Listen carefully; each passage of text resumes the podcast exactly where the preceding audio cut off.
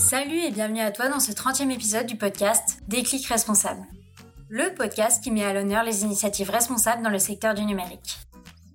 Pour ce nouvel épisode, nous avons eu le plaisir de recevoir Sébastien Schulz, chercheur sur les questions d'articulation entre les nouvelles technologies et les nouvelles formes d'organisation, avec une attention particulière portée sur les questions de démocratie et de justice sociale.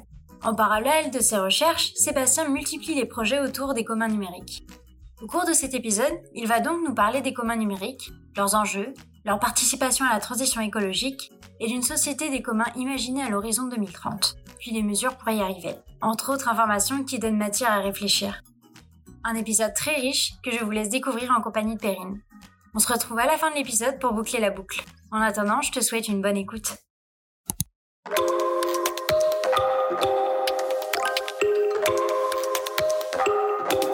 Déclic responsable.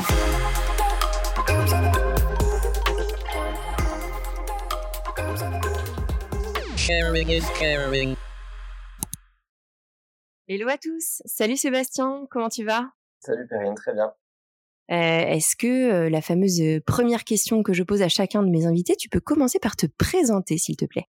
Ouais, tout à fait. Bah, je m'appelle Sébastien Schulz. Donc j'ai un parcours un, tout petit peu particulier parce que j'ai commencé par faire une école de commerce avant de de me réorienter vers des études de philosophie, théorie politique et euh, et j'ai continué. J'ai hésité à rejoindre le, le monde des think tanks euh, où j'avais eu une expérience à Bruxelles et j'ai décidé de poursuivre dans la recherche. Euh, donc j'ai fait cette deuxième option et j'ai fait une thèse en sociologie. Et aujourd'hui, j'ai deux casquettes. Donc, j'ai une première euh, casquette de chercheur où je travaille sur euh, l'articulation entre les nouvelles technologies et les nouvelles formes d'organisation avec euh, une attention particulière aux questions de démocratie et de justice sociale. J'ai monté et je coordonne euh, depuis trois ans un groupe de travail sur les communs numériques euh, au Centre Internet et Société. Et actuellement, je travaille euh, en tant que postdoctorant euh, à l'Université technologique de Compiègne où je fais euh, un sujet, enfin j'étudie des collectifs comme des entreprises coopératives ou des assos qui mettent les communs au service de la transition écologique. Donc on va sûrement y revenir. Et j'ai une deuxième casquette, qui est une casquette de militant. Et j'ai notamment confondé il y a deux ans le, le collectif pour une société des communs. Super, bah justement, tu es ici avec nous aujourd'hui pour euh, nous présenter le collectif pour une société des communs. Euh, Est-ce que tu peux nous en dire plus? Ouais, donc le, le collectif pour une société des communs, on l'a monté euh, avec plusieurs collègues il y a maintenant deux ans.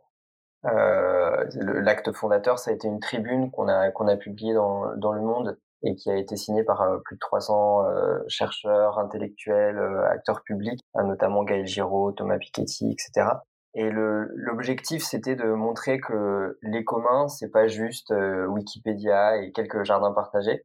Si on prend au sérieux la société des communs, donc si on prend au sérieux les dizaines de milliers de collectifs citoyens qui existent à travers le monde et qui développent aujourd'hui des briques de la société des communs, David Bollier, par exemple, euh, considère qu'il y a plus de 2 milliards de personnes qui vivent autour de communs alimentaires, mais si on prend le monde numérique, plus de 90% des serveurs web ou des applications mobiles tournent autour de logiciels libres. Donc si on prend au sérieux la question des, communs, en fait, on se rend compte que c'est plus que simplement une agrégation de projets, c'est vraiment un, projet politique qui est puissant et euh, qui permet de penser une transformation profonde à la fois des institutions publiques, puisqu'il y a une vraie question de, démocratie, mais aussi de notre économie et plus largement de notre société pour répondre à la fois euh, à la crise euh, écologique et à la crise démocratique. Et donc, ça, c'est l'objet initial, c'est de faire de la société des communs un récit euh, politique euh, important que pourrait, dont pourraient se saisir euh, des acteurs politiques.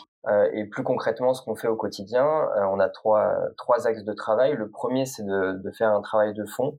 On écrit des livrets thématiques, on organise des journées d'études pour réunir et créer des propositions de politique publique qui soient favorables à l'épanouissement d'une société des communs.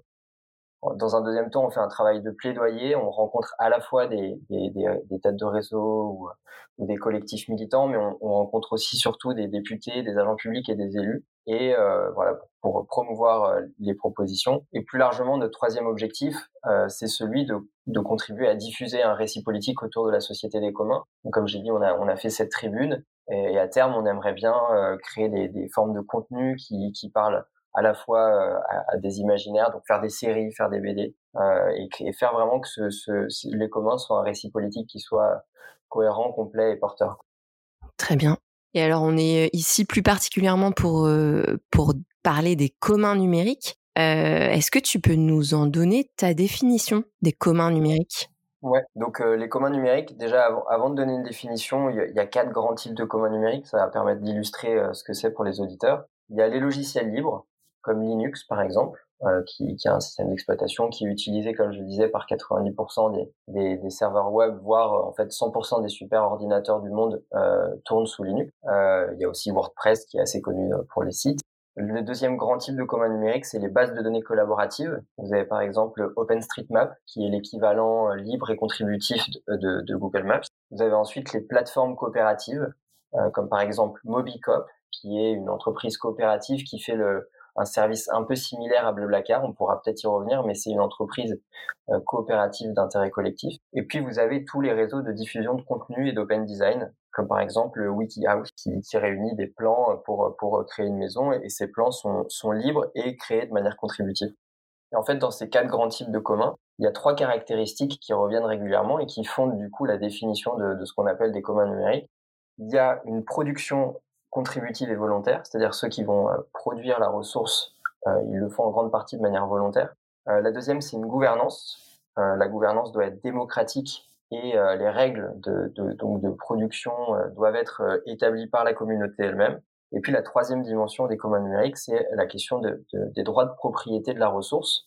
Donc les bases de données, les logiciels doivent avoir une propriété partagée qui n'est ni une propriété euh, publique ni une propriété privée qui peuvent être toutes les deux exclusives, mais une propriété partagée. Euh, si tu veux, je peux un peu développer euh, ces trois ces trois différentes dimensions. Ouais, avec plaisir, ouais. Alors pour commencer, la question de la, la production et le, fait que ça soit dans les communs numériques des productions volontaires euh, et contributives. Si on prend l'exemple des, de l'entreprise, ceux qui produisent euh, des biens et des services, c'est des salariés ou des sous-traitants. Dans le cas des services publics ou l'administration, c'est des fonctionnaires. Dans le, les deux cas, euh, pour savoir qui produit et comment, c'est défini plutôt de manière hiérarchique.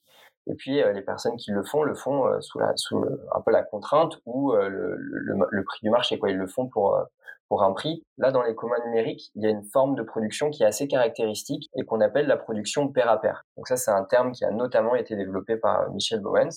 Euh, si on prend l'exemple de Wikipédia, tout le monde peut contribuer à Wikipédia. Alors bien sûr, pas n'importe comment. Ce qui est déterminant euh, dans la contribution des communs numériques, c'est pas le statut du contributeur, euh, salarié ou fonctionnaire, c'est pas l'autorisation d'une hiérarchie, mais c'est le respect de règles qui sont les mêmes pour tous. Et donc c'est pour ça qu'on dit que c'est pair à pair, c'est que tout le monde peut, peut euh, coproduire la ressource de manière contributive, mais en respectant collectivement des, des règles ça, c'est la première dimension importante des communs numériques et des communs tout court d'ailleurs, c'est que ça redonne et ça revalorise le statut de producteur à toutes les personnes qui contribuent à des projets d'intérêt général et d'intérêt collectif, mais qui sont pas forcément dans euh, le service public ou euh, le marché. Ensuite, la deuxième dimension centrale, donc, euh, c'est celle de la gouvernance.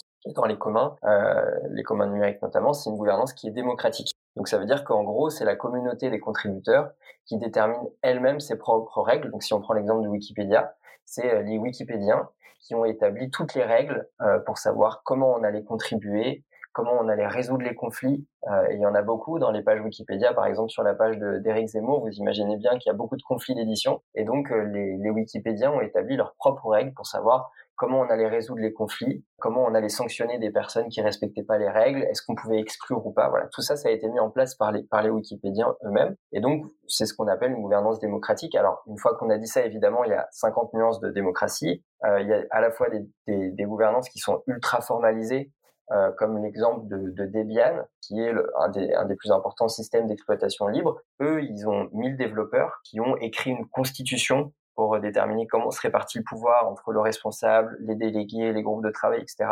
Euh, ils ont des principes de diversité et d'équité. Chaque développeur doit signer un contrat social, respecter un code de conduite. Enfin voilà, c'est vraiment un système démocratique hyper euh, hyper développé et élaboré. À l'inverse, il y a énormément de communautés de logiciels libres euh, qui sont plus petites, qui fonctionnent de manière plus informelle. Euh, et là, évidemment, le système démocratique est moins abouti. Mais ce qui est important, c'est que dans tous les cas, le fait que le logiciel, la base de données ou la plateforme euh, soit ouverte et librement accessible, ça permet en théorie que si une ou plusieurs personnes ne sont pas d'accord avec le fonctionnement actuel, ils peuvent partir en copiant l'état actuel de la ressource et reconstituer une communauté, ce qui fait une forme de garantie euh, démocratique minimale. Donc ça, c'est la deuxième dimension, c'est celle de la gouvernance partagée. Et la troisième euh, et dernière caractéristique, c'est celle des droits de propriété partagés. Alors ça, c'est une dimension très importante puisqu'elle a un peu fondé le mouvement des communs numériques euh, qui est initialement euh, originaire des États-Unis à la fin des années 90. Et en fait, ce mouvement s'est opposé à ce qui s'appelle l'enclosure ou l'extension des droits de propriété intellectuelle sur les logiciels ou les ressources numériques qui commençaient à circuler sur le web. Et en fait, ce qui s'est passé, c'est que euh, avant les années 70, tous les logiciels étaient développés dans ce que les historiens d'Internet appellent une forme de communisme scientifique, c'est-à-dire que c'était généralement des chercheurs, des étudiants, euh, des passionnés qui développaient les logiciels et qui se les échangeaient à travers des, des disquettes, etc.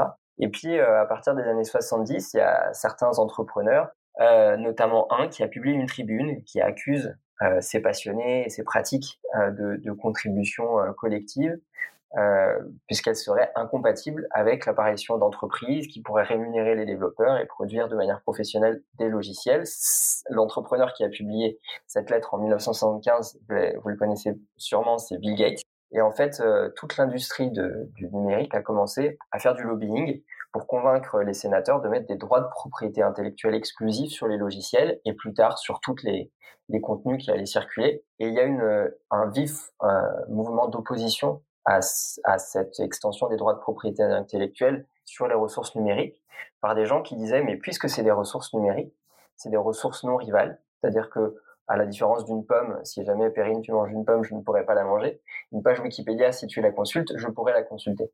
Et donc c'est sous-optimal en fait de mettre euh, des droits de propriété exclusifs qui excluent du coup euh, certaines personnes d'accéder à la ressource. Et les économistes évidemment débattent pour savoir pourquoi en fait ce système sous-optimal a été mis en place. Mais en tout cas, il y a eu du coup un mouvement euh, d'opposition à ce à cette enclosure par des gens, notamment les gens des le mouvement du logiciel libre et, et, Richard Stallman, qui ont dit bah nous on va s'appuyer sur le, le droit de propriété intellectuelle pour le renverser et dire, bah, en fait, euh, on assure que toutes les ressources euh, qu'on publie soient librement accessibles par tout le monde. On garantit le fait que la ressource est accessible. Ils l'ont fait à la fois pour des questions techniques, puisqu'ils ils considéraient que plus une ressource était ouverte, plus les gens allaient pouvoir euh, consulter le code, remonter des bugs et donc l'améliorer. Et puis pour des raisons démocratiques, puisque euh, si jamais on voit le code, bah, on peut savoir en fait euh, typiquement s'il y a un algorithme euh, comme parcoursup ou un algorithme comme Google qui met des, des, des, résultats avant les autres, bah, c'est bien de savoir qu'est-ce qu'il y a derrière ces algorithmes. Et donc c'est aussi des questions de, de démocratiques. Et donc ils ont développé des licences, soit les licences libres pour les logiciels libres, soit les licences Creative Commons pour les contenus, soit les licences Open Data pour les, les, les bases de données. Et donc ça, c'est une dimension très importante des, des communs numériques, c'est le fait que leur propriété partagée et leur accès est ouvert.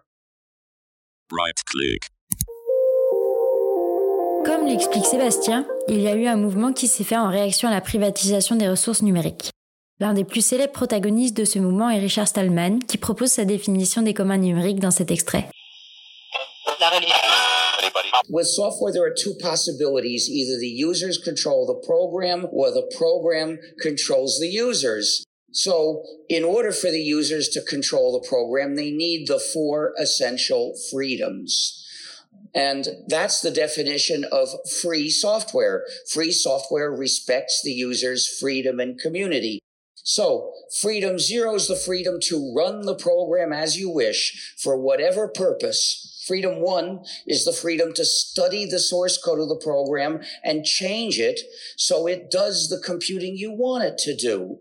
Freedom two is the freedom to redistribute exact copies, to make the copies and then give them away or sell them when you wish. And freedom three is similar, but it's for your modified versions. You're free to make copies and then give them or sell them when you wish.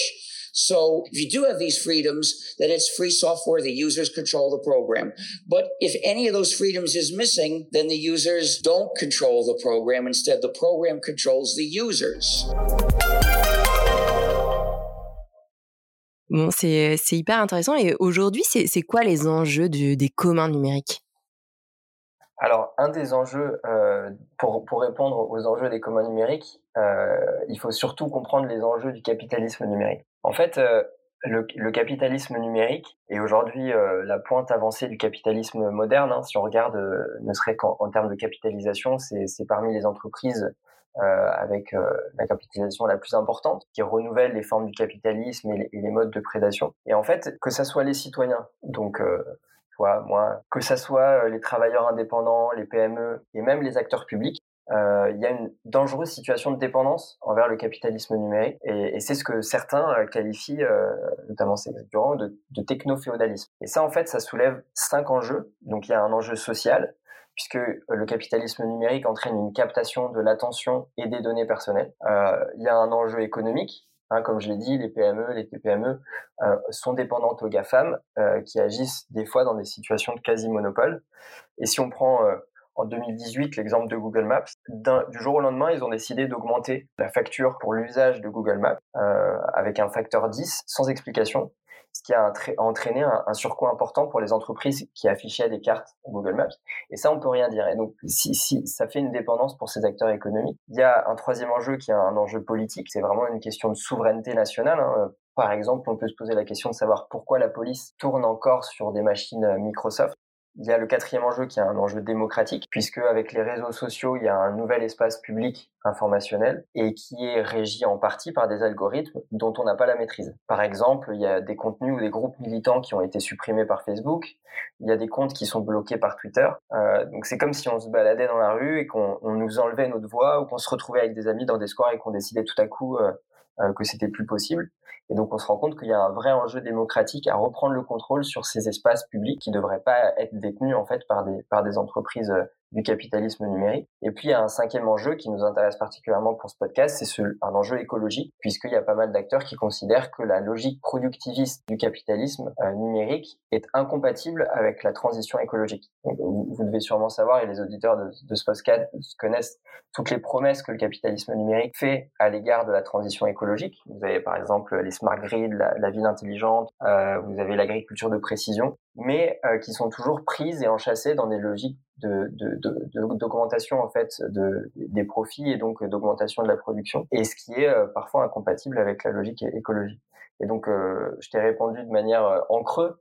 Euh, nous, on pense que les communs numériques permettent de répondre point par point à ces cinq enjeux pour essayer de, de, de, penser une société qui soit moins dépendante de ces GAFAM et qui reprenne le contrôle, en fait, dans un point de vue tout à fait démocratique, des outils pour lesquels ils se servent à la fois pour l'économie, à la fois pour discuter entre eux, à la fois pour les services publics, etc. Right click. Petit aparté très rapide pour revenir sur ce que Sébastien a dit. Il a parlé de techno-féodalisme. Ce mot un peu mystérieux est en fait une critique désignant l'omniprésence des monopoles d'entreprises de la tech, la dépendance des utilisateurs aux plateformes et la privatisation des services et pouvoirs politiques. Allez, je te laisse écouter la suite de l'échange. C'est, ouais, c'est hyper intéressant. je, je, t'entends, parler de GAFAM et tout à l'heure, Tiffany me disait, mais maintenant, on les appelle les GAMAM. le F a été remplacé par Meta, bien sûr. Justement, là, tu, tu parles de d'imaginer une société euh, d'ici 2030. Justement, vous avez donc rédigé au sein du collectif un livret qui a été euh, mis à jour. Tu, tu, nous le disais en off là tout à l'heure, euh, qui a été mis à jour très récemment. Donc, qui s'appelle Regagner notre souveraineté technologique par les communs et dans lequel vous imaginez une société des communs en 2030. Est-ce que tu peux nous la décrire cette société? À quoi à quoi est-ce qu'elle ressemble? Donc nous, on pense que la, société des communs, elle, euh, elle transforme à la fois le rôle des citoyens, le rôle des entreprises et le rôle des acteurs publics. Par exemple, en 2030, dans une société des communs, les citoyens euh, auront été euh, éduqués à la contribution à des projets collectifs médiés par le numérique. Par exemple, ils contribuent régulièrement à Wikipédia pour et, et, ils s'informent sur Wikipédia pour éviter les fake news. Euh, ils se rendent à des tiers-lieux productifs, notamment les, les makerspaces qui euh, sont euh, basés sur euh, à la fois des, des, lieux partagés, mais aussi des ressources numériques partagées, comme le design d'objets. Et ils développent, grâce à ces ressources numériques en accès partagé. Ils développent des prototypes sur, dans ces tiers-lieux, travaillent sur des plans open source qu'ils ont trouvés en ligne et qu'ils améliorent, qu'ils diffusent pour que n'importe qui sur la planète puisse reproduire des, des, ces, ces, objets designés. Euh, ils produisent sur place les pièces nécessaires à leur activité dans des lieux, par exemple des makerspaces, qui peuvent être financés à la fois par la mairie et puis des entreprises locales avec un, écosystème marchand qui se base là-dessus. En 2030, euh, si jamais on va vers euh, on applique les, les propositions pour aller vers une société des communs basée sur les communs numériques notamment. L'économie française est une des plus innovantes au monde. Elle attire les meilleurs développeurs puisque le, les logiciels libres sont ceux qui attirent aujourd'hui les, les, plus grands développeurs. Et d'ailleurs, Microsoft euh, s'est pas trompé quand, quand il a racheté GitHub, c'est qu'il savait que, que les, les, meilleurs développeurs se, se trouvaient là-bas. Et puis, euh, les entreprises numériques ne développent pas leurs solutions en silo, euh, mais elles développent euh, des écosystèmes basés sur l'innovation ouverte. Et vous avez euh, des coopératives jusqu'à Orange qui collaborent entre elles et avec leurs usagers pour produire des, ressources numériques partagées, des logiciels, des bases de données. Et leur business model, il a basculé de la vente de solutions à la vente de services associés autour de ces ressources, tout en ayant évidemment une attention particulière euh, aux besoins écologiques et sociaux. Et en, en 2030, euh, un autre exemple, c'est que la durée de vie de, du matériel informatique a été multipliée par deux, qu'il y a eu une généralisation de l'usage euh, des, des, logiciels libres et du low-tech par les industriels comme par les consommateurs. On pourrait continuer, il y a plein de, plein de choses qu'on pourrait imaginer en, en 2030 si jamais on, on passait à une société des communs. Right click. Plus tôt, Sébastien nous avait parlé de récits politiques et là, il nous a décrit un peu plus ce monde futur où la réalité économique est basée sur la logique des communs. Avec Perrine, on s'est alors dit mais pourquoi pas écrire un mini récit politique qui imagine un monde des communs? Je t'invite donc à fermer les yeux et à te plonger en 2030.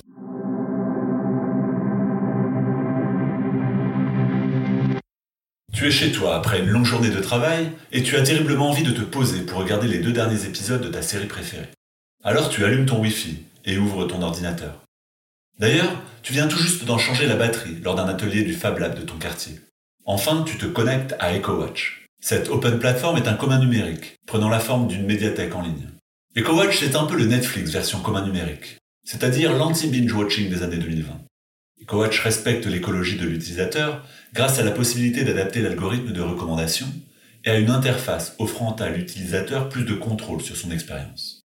En plus d'accéder à tes contenus multimédia préférés, tu contribues en hébergeant des petits bouts de la médiathèque décentralisée. Parfois, tu aides aussi en résolvant des bugs. Après avoir effectué ta petite contribution au réseau, tu télécharges tes épisodes, car tu sais que c'est plus écologique de regarder des contenus vidéo hors ligne. Quelques instants plus tard, tu t'installes confortablement dans ton canapé, te sers un bon verre de vin blanc et lances ton premier épisode de la soirée.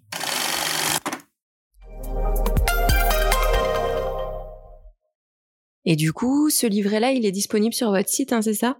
Tout à fait, ouais. Donc il y a une première version qui a été euh, écrite euh, en 2022 et on a décidé de, de refaire une journée d'études euh, où il y a eu une trentaine de participants. Donc il y a eu des agents publics, des chercheurs, des développeurs, des praticiens pour améliorer l'existant. et aujourd'hui, on est en train de publier une deuxième version de ce livret qui est plus complet, qui est mis à jour euh, avec euh, avec différentes propositions pour euh, justement aller vers une société des communs basée sur notamment les communs numériques.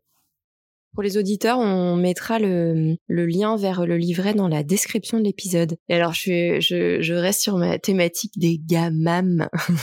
Quoi, en 2030, ils, ils disparaissent ou est-ce qu'ils font comme Orange, ils, ils, ils, font transiter un peu leur, leur modèle économique? Comment, comment est-ce que vous l'avez euh, imaginé ça? C'est une très bonne question. Alors déjà, il faut savoir, ça, peut paraître un peu contradictoire avec ce que j'ai dit jusqu'au début, euh, c'est que parmi les plus grands contributeurs aux plus grands euh, communs numériques, il y a notamment euh, les grandes entreprises du capitalisme numérique. Vous prenez Linux, donc c'est l'exemple que j'ai donné, le, OS qui est utilisé par énormément de, serveurs web, voire la station spatiale internationale est basée aussi là-dessus. En fait, les salariés des grandes entreprises contribuent à Linux euh, puisque c'est des entreprises qui ne veulent pas, par exemple, dépendre de Microsoft ou euh, de Google. Euh, et donc, euh, c'est une bonne question de savoir comment l'interaction entre les communs numériques et le capitalisme numérique va se développer. Euh, un autre exemple, c'est celui de Wikipédia. Wikipédia, il y a des accords entre Wikipédia et Google. Vous n'êtes pas sans savoir que quand vous faites une recherche sur Google, le petit panneau à droite que, vous voyez affiché, c'est généralement des données de Wikipédia. Euh, il y a eu des, des, partenariats entre Google et Wikipédia pour euh, les traductions, euh, puisque Google entraîne un, un, algorithme de traduction automatique et Wikipédia a aussi beaucoup de pages qui sont traduites et qui ont besoin de traduction. Bref, aujourd'hui, il y a une il y a une imbrication assez étonnante et qui soulève des enjeux importants pour le mouvement des communs numériques, entre les communs numériques et le capitalisme numérique. Et donc savoir comment va évoluer euh, cette interaction est un peu difficile à savoir. Ce qui est sûr, c'est que la, la forme du capitalisme numérique, c'est-à-dire un, capitalisme hyper financiarisé qui cherche à augmenter euh, ses profits. En fait, toute la question et tout l'enjeu, c'est de savoir où est-ce qu'il génère ses profits. Ça veut dire, euh, en d'autres termes, d'où est-ce qu'il capte la valeur.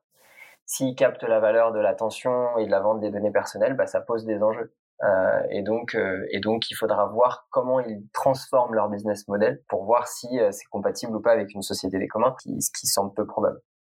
Ok, bon. Et en ayant dit tout ça, 2030, c'est demain en fait, hein c'est dans sept ans. du coup, comment est-ce qu'on fait pour y arriver? Est-ce que vous avez imaginé des mesures pour euh, pour arriver à cette euh, à cette belle transition?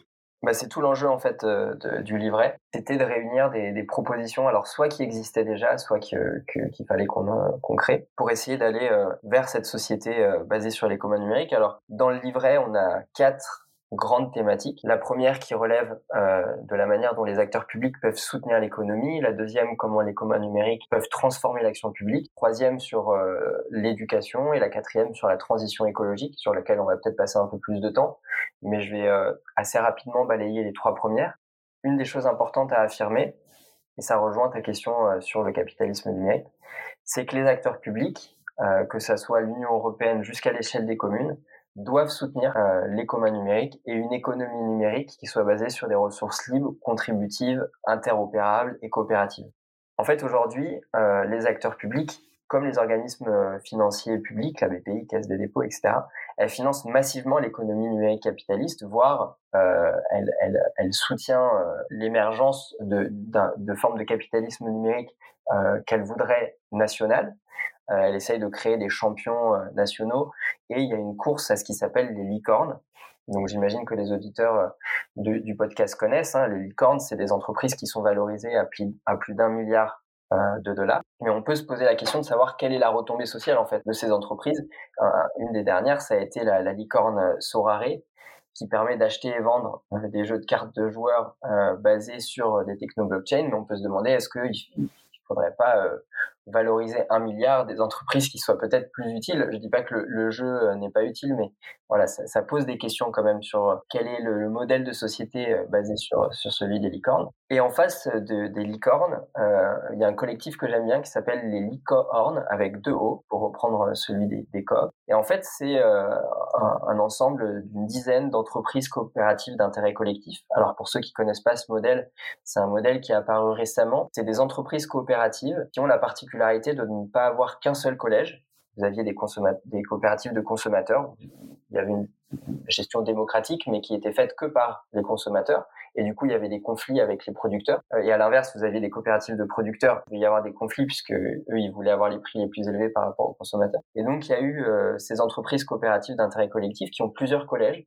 Donc, il y a le collège des salariés, le collège des usagers, vous avez souvent des collèges, des, collectivités territoriales sur lesquelles se développe l'activité économique. Et donc, vous avez le modèle des licornes, comme par exemple Mobicop, c'est une des licornes qui fait partie de ce, de ce collectif. Euh, Mobicop, donc c'est une société coopérative d'intérêt collectif qui offre un service un peu similaire à celui de Blablacar, mais à la différence de Blablacar qui va principalement sur les grandes lignes et qui concurrence le train, Mobicop a une dimension qui est solidaire euh, et qui s'attachent à des territoires peu denses, donc moins intéressants pour, pour Blablacar, mais qui sont très utiles. Nous, on pense que euh, les acteurs publics auraient tout intérêt à soutenir le développement des plateformes coopératives à travers, par exemple, des politiques publiques comme celle qu'il y a eu à Bruxelles euh, sous le nom de, de plateforme coop ou à Barcelone actuellement sous le nom de Matching Pulsa. Ils pourraient développer des partenariats avec des plateformes coopératives euh, via la commande publique, des partenariats publics communs ou des appels à communs elle pourrait euh, mettre à disposition des infrastructures publiques, comme par exemple dans le cas de Mobicop, euh, des places de parking dédiées ou des, ou des espaces de covoiturage. Euh, elle pourrait encore flécher des investissements publics comme ceux de la Caisse des dépôts et, et, BPI. Dans la même logique, euh, il y a euh, aujourd'hui le ministère des Affaires étrangères et en particulier l'ambassadeur du numérique, Henri Verdier, qui porte une proposition pour créer une fondation européenne des logiciels libres et des communs numériques donc ça, c'est un projet qui est en cours. Euh, et on pense que c'est très important que cette, euh, cette institution soit, soit mise en place pour soutenir financièrement la pérennité euh, des communs numériques. pour résumer, on peut dire que cet axe serait de passer d'une logique ordolibérale, c'est-à-dire que l'État euh, et les acteurs publics ont pour rôle de soutenir le développement d'un marché libre et non faussé, à l'ordocommunalisme, où le but de l'État, ça serait des acteurs publics, ça serait de développer euh, les collectifs de citoyens organisés à but euh, non lucratif. Donc ça, c'est une première grande, les premières grandes mesures, c'est vraiment le soutien économique et législatif aux communs numériques. La deuxième, c'est qu'il ne s'agit pas seulement de les soutenir à l'extérieur de, des institutions publiques, mais de les penser, de penser les communs numériques comme un moyen de transformer l'action publique elle-même en la rendant plus démocratique. Il y avait un, un, bouquin qui avait été écrit par Bess Novek, qui a été la première CTO de, du premier gouvernement de Barack Obama en 2009, qui s'appelait Wiki Government. Et son idée, c'était de transformer l'administration pour qu'elle devienne comme une page Wikipédia, où les citoyens pourraient librement contribuer, enfin librement, euh, contribuer avec des règles qui seraient évidemment établies à l'action, euh, à l'action publique.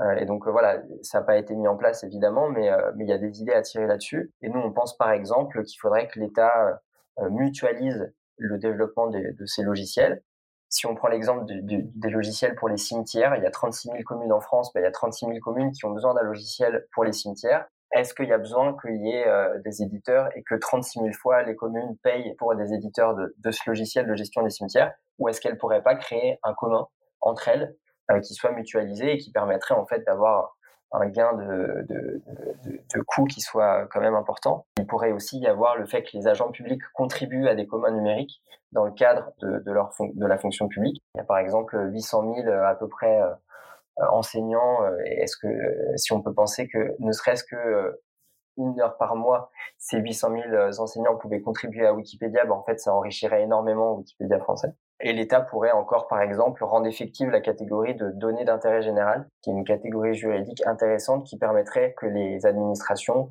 obligent euh, certains acteurs publics à donner leurs données, euh, donner leurs données, euh, ouvrir leurs données si elles sont d'intérêt général. Et on pense en particulier aux données euh, pour les besoins climatiques. Donc ça, ça serait euh, une perspective. Je, passe rapidement sur euh, la troisième, qui serait de faire des communs numériques un pilier de l'éducation et de la formation à la citoyenneté numérique. Et puis les quatrièmes formes de mesures qu'on propose, c'est celle de faire que les, les, technologies numériques permettent et soient vectrices de la transition écologique. Donc peut-être développer là-dessus. Eh ben oui, c'est une super transition parce que justement c'est ma prochaine question. dans, dans, la société de 2030 que vous imaginez, euh, comment est-ce que justement ces communs numériques contribuent à cette transition écologique? Nous on voit qu'il y a grosso modo euh, quatre voire cinq euh, dimensions je vous ai dit, il y avait quatre formes de communs numériques. Donc les premiers, c'est les plateformes coopé coopératives. J'en ai déjà parlé. Si on prend l'exemple de Mobicop par rapport à Blablacar, Mobicop, c'est une entreprise coopérative qui inclut euh, différents acteurs du territoire. Par exemple, euh, des acteurs euh, du marché du train ou euh, des acteurs des collectivités territoriales qui, qui développent des, des, des transports collectifs. Et donc, au lieu que Blablacar vienne concurrencer ces différents acteurs de la mobilité partagée.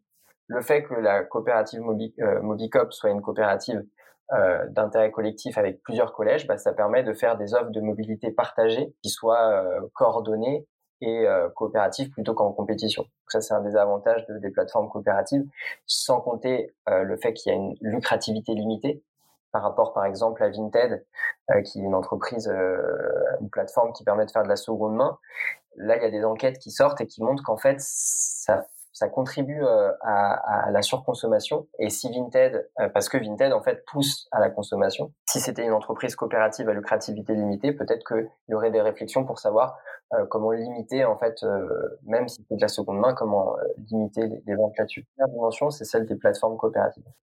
La deuxième, c'est celle des logiciels libres et plus largement du low-tech pour augmenter la dura durabilité du hardware. Donc ça, euh, j'imagine que les, auditeurs euh, savent que euh, à peu près entre 70 et 80% de la pollution du numérique vient de la fabrication du hardware.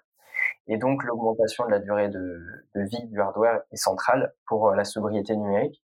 Et le fait d'utiliser des logiciels libres, euh, c'est une proposition qui a été à la fois avancée par le Shift Project dans son rapport sur la sobriété numérique, mais aussi par la Commission européenne, puisqu'on considère que le fait d'avoir des logiciels libres dans des hardware permet en fait de ne pas être tributaire de, de certaines euh, solutions techniques pour pouvoir continuer euh, à utiliser le hardware. Un des exemples, c'est dans les machines agricoles. il y a certaines machines agricoles qui tournent sous des logiciels qui sont du coup développés par les, les, fournisseurs de ces machines agricoles, par exemple les tracteurs. Et si le logiciel plante, eh ben en fait, euh, il faut mettre à la casse tout le, parfois tout le, le tracteur, alors qu'en fait, il suffirait de, de, de corriger et d'améliorer le, logiciel. Si jamais il était ouvert, ça serait plus facile.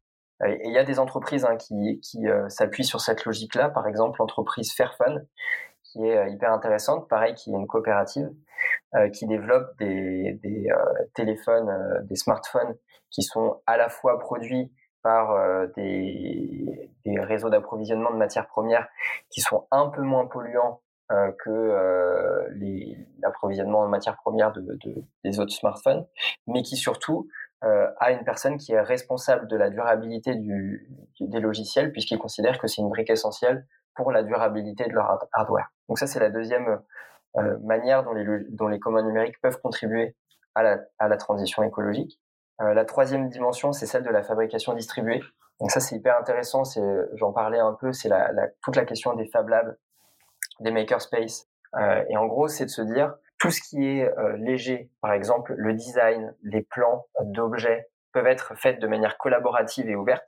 Et tout ce qui est lourd, euh, par exemple la fabrication de ces objets, doit être faite de manière relocalisée. Et donc vous avez des entreprises ou des coopératives comme l'atelier paysan qui développent de manière collaborative euh, des plans de machines-outils pour l'agroécologie. Ils mettent en ligne ces plans pour que n'importe qui dans le monde euh, puisse s'en emparer et produire, du coup, localement, euh, les, euh, les, les, les, les, outils et les machines agricoles dont ils ont besoin. Et ce qui est intéressant avec ce modèle, c'est que ça permet de, de prendre les communs numériques pour relocaliser la production et, qu'elle soit plus ajustée euh, aux besoins du territoire. Évidemment, le mieux, c'est dans une logique soit de décroissance, soit d'économie circulaire, soit de recyclage, c'est-à-dire de, de, regarder euh, quels sont les matériaux euh, qu'on peut avoir dans un territoire, les matériaux biosourcés, les, matériaux recyclés, et de les utiliser pour fabriquer localement euh, des, des, produits.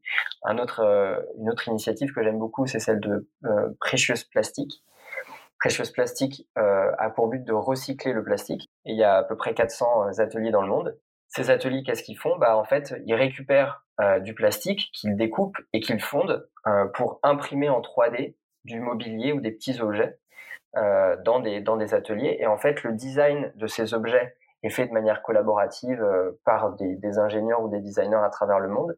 Et puis vous, si vous voulez faire, vous pouvez juste cliquer ou downloader un de ces objets-là, utiliser du, du, plastique recyclé pour produire votre chaise, votre table ou des, des, des petits objets du quotidien.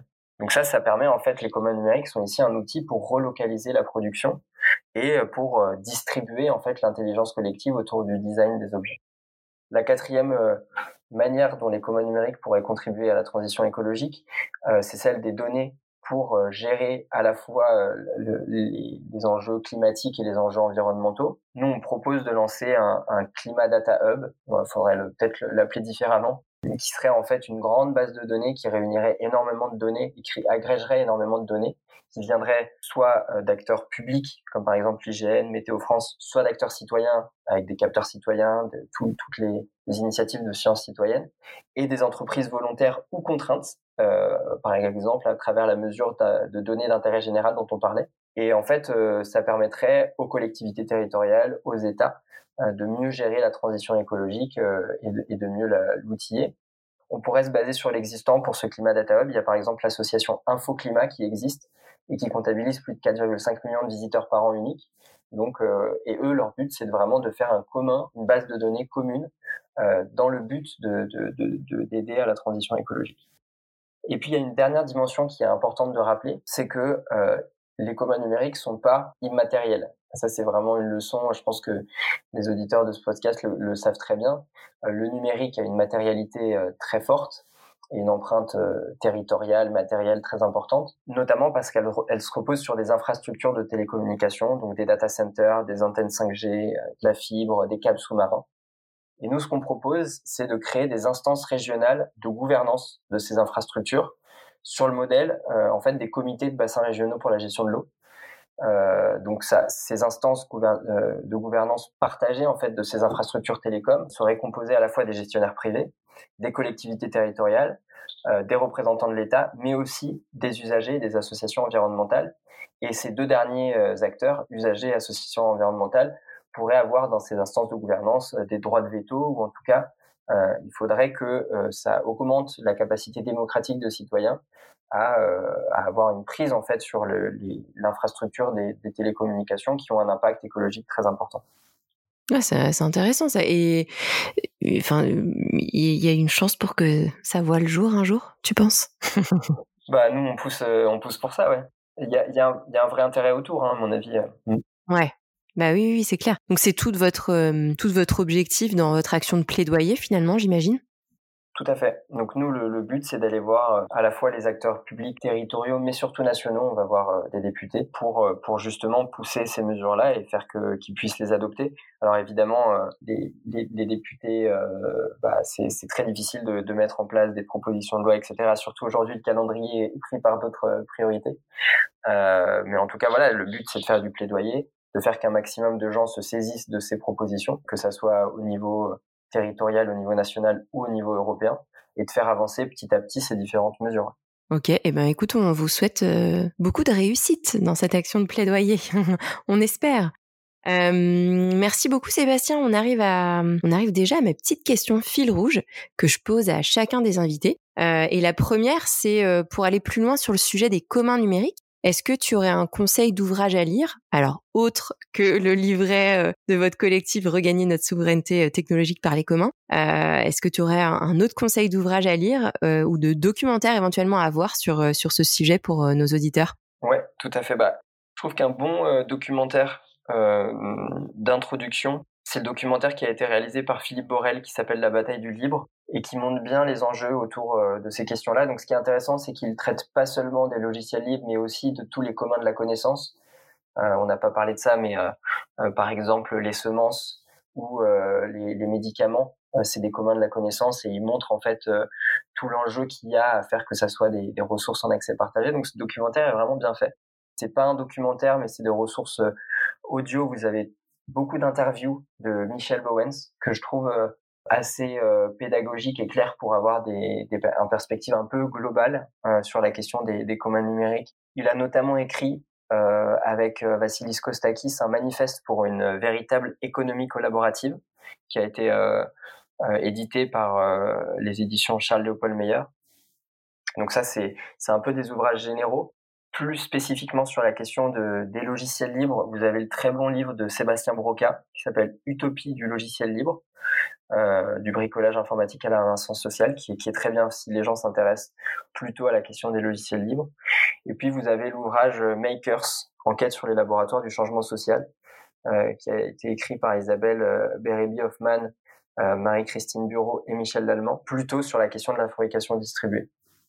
Voilà, donc ça c'est des ouvrages que vous pouvez trouver en français. J'imagine que je vais vous donner les références et vous pourrez les retrouver évidemment dans la description du podcast. Exactement. C'est tout parfait. T'as tout dit. Génial. Merci beaucoup. Autre petite question fil rouge que j'aime poser, euh, c'est euh, l'usage que tu fais du numérique au quotidien et si tu as déjà adopté des gestes de sobriété numérique. Euh, alors au quotidien, un peu comme tout le monde, hein, j'utilise mon téléphone pour les réseaux sociaux, pour Internet et pour ma musique, et puis mon ordinateur pour mon travail et l'accès à l'information.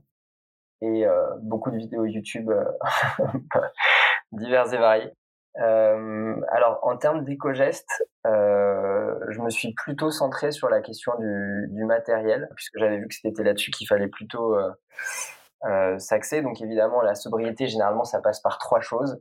Euh, ne pas consommer, quand on consomme, euh, consommer efficacement, et puis que l'énergie ou que les, les matériaux qu'on utilise pour cette consommation soient propres. Alors, pour ce dernier point, bah, j'ai essayé de d'être euh, d'utiliser des énergies renouvelables. Donc, je suis sociétaire euh, de d'Enercop. Euh, donc, pour faire le lien avec ce que je disais avant, Enercop fait partie du collectif des licornes. Bon, pour ne pas consommer ou consommer de manière plus efficace, ce que j'ai essayé de faire en fait, c'est de, de, réparer mes mes mes objets plutôt que d'en racheter des nouveaux. Donc j'ai un téléphone iPhone Euh, donc GAFAM, vous voyez, on est on est on n'est pas parfait, on est toujours des incohérents, euh, mais qui voilà que j'ai depuis euh, cinq ans et demi, euh, voire six ans. Euh, j'ai failli le, le, changer récemment puisque je voulais pas le mettre à jour et que les applications tombaient une après l'autre, je pouvais plus les utiliser, ma batterie durait trois secondes et demie, et j'ai failli le changer. En fait, j'ai mis à jour le logiciel, j'ai changé la batterie, j'ai changé l'écran pour 60 euros. Et puis, euh, il est comme neuf. je suis très content. J'aurais de toute manière essayé d'acheter un Fairphone, mais bon, je, je, préférais réparer. Et pareil pour mon ordinateur, euh, j'ai un ordinateur qui est un, un Mac, encore euh, qui date de 2012, euh, que j'avais racheté euh, d'occasion. Et pareil, j'ai, remis des, des RAM pour qu'ils soient plus puissants. j'ai changé quelques trucs, mais voilà. Et du coup, depuis, il continue à fonctionner très bien. Donc, euh, euh, voilà, c'est un peu les éco-gestes numériques que j'essaie d'adopter. Ok. Et pour l'anecdote pour les auditeurs, tu utilises aussi euh, Mozilla. Et pour enregistrer cet épisode, il a fallu que tu télécharges. Ça a été un peu galère par rapport à l'outil qu'on utilise, qui n'est pas compatible visiblement avec Mozilla. Mais ça va parce qu'il est, il est compatible avec euh, Brave qui est, euh, qui est basé sur, euh, sur du logiciel libre. Donc ça va. Ok, ça va. Super. Et puis alors la dernière question que, que j'aime bien poser aux invités, c'est la vision que tu as de, de l'avenir du numérique en France et dans le monde. Waouh. Eh ben, je suis un peu tiraillé par cette question. D'un côté, d'un côté, euh, j'ai espoir que le numérique se limite en fait aux usages qui sont importants pour euh, optimiser, mutualiser, relocaliser, ben, un peu ce, dont on a parlé, euh, et permettre vraiment la, transition écologique, mais qu'ils prennent une place moins moins importante euh, dans nos vies. À mon avis, il faut qu'on dénumérise euh, nos, nos, activités, qu'on numérise les activités qui, qui sont euh, voilà, il faut, il faut qu'on réfléchisse bien vraiment à savoir qu'est-ce qu'il faut numériser et qu'est-ce qu'il faut dénumériser. Mais euh, je pense que le, numérique fait partie quand même euh, des, des, solutions puisqu'il permet euh, des gains d'efficacité de, très importants et puis il permet quand même de, de communiquer. si je prends l'exemple de, nous dans la recherche, on fait on faisait beaucoup de séminaires internationaux euh, et on devait prendre l'avion pour aller parler dix minutes à l'autre bout du monde. Enfin, ça, ça avait pas trop de sens. Et euh, du coup, aujourd'hui, on utilise beaucoup plus de, visioconférences, euh, ce qui, à mon avis, est quand même un gain important. Mais d'un autre côté, le numérique, il est tellement aujourd'hui intriqué avec le modèle de développement capitaliste qui exploite les données, qui mécanise encore plus notre rapport à la nature et au travail. Euh, si on prend les livreurs, tout le, tout le domaine de la food tech, euh, qui peut du jour au lendemain passer dans les mains d'un Elon Musk qui prend des décisions unilatérales. Voilà, c'est donc je suis un peu tiraillé. J'ai pas de boule de cristal. Euh, à mon avis, je, je, terminerai par dire que l'avenir du numérique sera en fait celui qui résultera du rapport de force entre euh, ces différentes visions d'un numérique sobre, coopératif, euh, écologique, ou d'un numérique euh, bah, qui soit qui, qui, est plutôt capitaliste, euh, qui, qui extrait de la donnée des ressources matérielles. Euh, et donc en fait, c'est à nous de porter et de défendre euh, dans nos usages personnels, dans nos entreprises, euh, dans nos actions politiques, un numérique, le numérique qu'on veut, donc qui soit contributif, coopératif et qui soit utile à la transition écologique. C'est ce qu'il faut espérer et c'est ce qu'il faut porter. C'est c'est un, un, bon message de conclusion ça. Super. Je je soutiens à 100%. ok. Et eh ben écoute, merci beaucoup Sébastien. C'était c'était vraiment très intéressant. Euh, on était ravis de t'avoir sur, euh, sur cet épisode. Qu'est-ce qu'on peut te souhaiter là pour 2023 euh, écoute, j'ai postulé au CNRS. Alors, si je pouvais être pris au CNRS, ça serait bien. Les chances sont quand même très minimes puisqu'il y a, il y a, il y a quatre postes pour plus de 150 demandes, donc les chances sont vraiment minimes. C'est pour ça que si on peut toucher du bois ou croiser les doigts, ça serait, ça serait pas mal. Eh ben, on touche du bois là à l'heure actuelle. on a quatre mains sur le bois là avec Tiffany. Super. Et eh ben on te souhaite ça. Tiens-nous au courant du coup si euh, si y arrives. Et euh, et puis euh, et puis sinon on te souhaite euh, une bonne journée, un bon week-end parce qu'on est actuellement vendredi et, euh, et c'est bientôt le week-end. Et, et encore merci Sébastien. Ben, merci beaucoup Perrine. À bientôt. En bref, la grande leçon que je retiens de cet échange, c'est que la technologie n'est pas neutre et qu'aujourd'hui elle est imbriquée dans la logique capitaliste qui régit notre société. Il semble donc que les projets de Sébastien autour des communs cherchent à offrir une toute autre logique et un système de valeurs sur laquelle la technologie pourrait s'appuyer afin qu'elle harmonise davantage l'humain avec la nature. Et pour y arriver, Sébastien explique que cela passe notamment par une éducation numérique pour rendre la population plus autonome vis-à-vis des outils numériques qui l'entourent et des actions publiques pour soutenir la dynamique des communs numériques.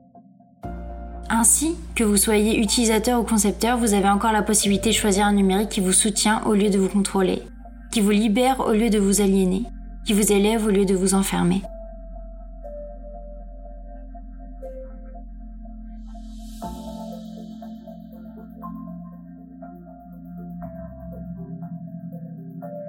On espère que tu as apprécié cet épisode dans ce nouveau format et que tu as appris plein de choses sur les communs numériques. D'autres épisodes de ce podcast arrivent bientôt avec des sujets tout aussi passionnants. Pour te tenir au courant, n'hésite pas à nous retrouver sur LinkedIn sous Tiffen Brigand et Perrine Tanguy ou sur les pages des clics responsables d'Instagram et de LinkedIn. Enfin, si tu as aimé cet épisode, n'hésite pas à le partager et à mettre 5 petites étoiles sur Apple Podcast. On te souhaite de passer une belle journée et puis n'oublie pas d'adopter des gestes simples de sobriété numérique, comme par exemple faire réparer ton téléphone. À très vite!